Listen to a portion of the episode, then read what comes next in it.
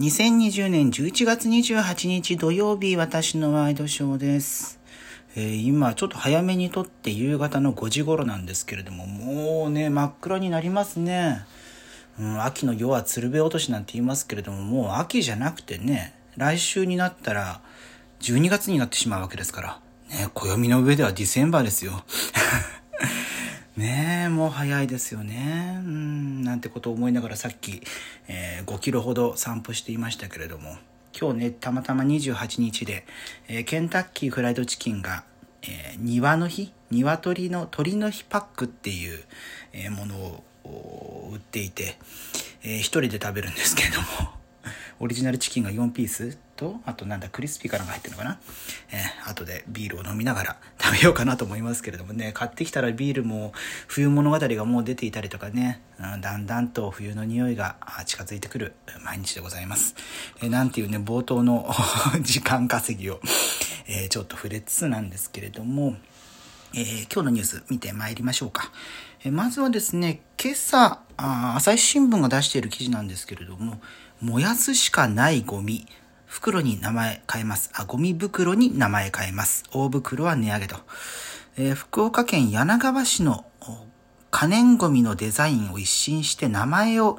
今までの燃やすゴミから燃やすしかないゴミ袋に変更すると。頑張ったけれども、これだけは燃やすしかないというところまで市民に分別を徹底してほしいという意味合い。で、えー、まあ、来年の1月からこれが販売されて、それ以降は現行の指定ゴミ袋は使えなくなるということなので、まあ、買い替えろってことでしょうね。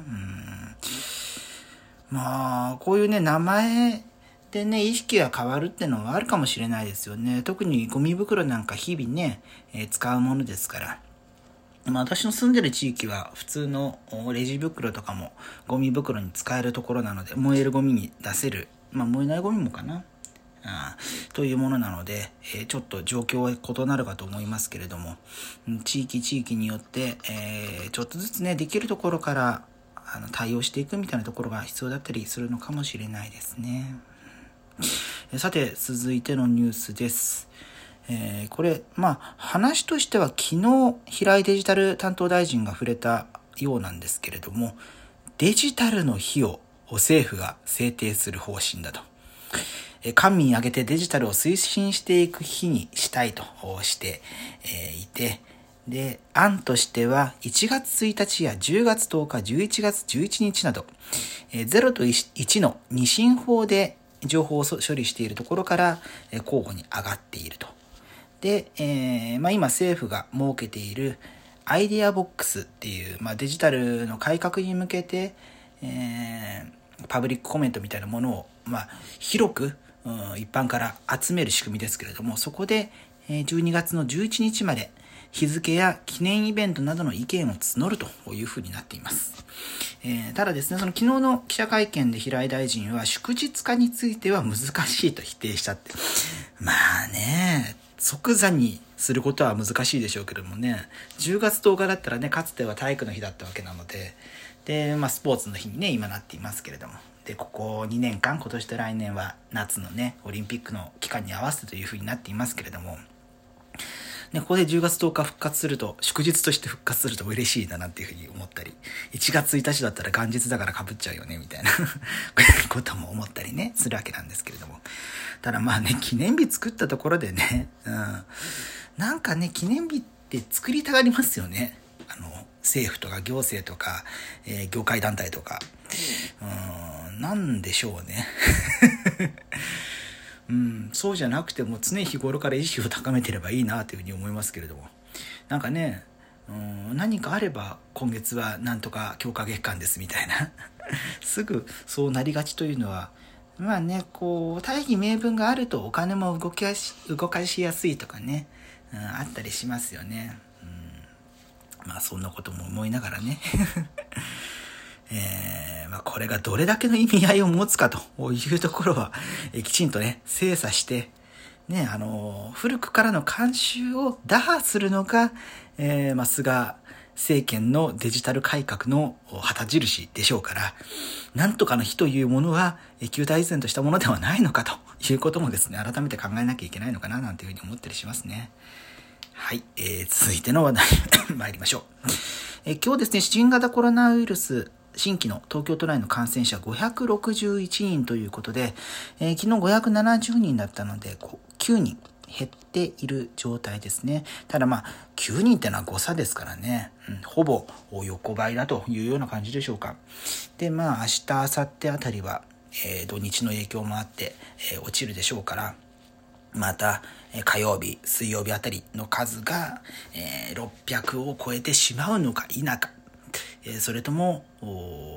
下がることに転じてくれるのかっていうようなところがちょっと気になったりします。えー、そんな中ですね、えー、今日の未明あたりに、え、各社から報じられていたんですけれども、衆院の解散総選挙、これがですね、今年の1月あたりに行う可能性もあるんじゃないかなんてことが言われていたんですけれども、まあ、そのタイミングでは解散することはないだろう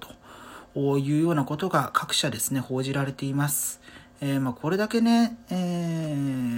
日経、毎日、朝日、読売とか、えー、そういうところが報じているので、そんなにね、えー、角度の低いものではないのかな、なんていうふうに思いますけれども、まあ、各社の報道だと、その政府与党の関係者、幹部が明らかにしたと。で報道によっては複数のというふうについているので、えー、まあそういう感じで腹を決めたというふうに菅首相が、えー、周りに共有してるんじゃないかななんていうような気もしますけれども。まあね、通常国会、えー、このまんまだと1月18日に召集する検討に入ったというふうに合わせて報じられていますが、えー、まあ、その3次補正ですよね。1次補正、2次補正が行われて、え、3次の補正予算が、その通常国会の中で成立させる方向になるので、まあそりゃあね、このコロナの最中何が選挙だというようなことはですね、うん、言われて叱るべきことなので、えー、ここがしっかりできればいいななんていうふうに思ったりはしますけれども、まあ、ただね、いずれにせよ、その、解散せ、解散じゃなくても、総選挙、任期満了は来年の秋になるので、そこまでには必ず1回選挙は行われるわけなので、えー、来年のその時期までにコロナをひとまずね、収束させることができるのかっていうのが、えー、政府与党のどれだけ票を取れるかっていうところになってくるのかななんて気もしますね。まあ、あとは通常国会、えー、まあ、あと一月半あることになりますけれども、そこで、まあ、コロナは審議されるでしょうけれども、おそらくね、この状況だと、野党からは桜絡み、うん、安倍前首相の桜を見る会前夜祭の講演会が、え差額を負担した、補填したっていうようなところをつつきたがるでしょうから、それに対しても、まあ、できるだけ早くですね、この一月半の間に、何らかの対策を取っておいた方がいいのかな、なんていうふうなことは思ったりしますね。うん、まあ、ね、1年前とかであれば、その桜を見る会ね、話題になっていた頃だったらまだいいんでしょうけれども、今はもう何が何でもコロナを最優先。それは医療面でもどうしたらいいのかっていうのもありますし、経済対策どうしたらいいのかっていうのもありますし、少しでも国民一人一人が安心して生きていくにはどうしたらいいのかっていうところを議論しなければならない状態なので、えー、まあ、うん、さ、些細なことではもちろんないですし、えー、通常時であれば、えー、これはかなり追求すべき内容であるとは思うんですが、まあ、それより前の喫緊の緊急の課題が、えー、ある状況からしてみると、うんまあ、そこ一辺倒にね、野党の攻撃がなってしまうと、うん、ちょっとそうじゃじゃないんでしょう、みたいな。あの野党さん、そういう状況じゃないでしょみたいな感じのことがね、国民からの目が厳しくなって、まあ、かえって、えー、政府、与党への支持が高まっていくという、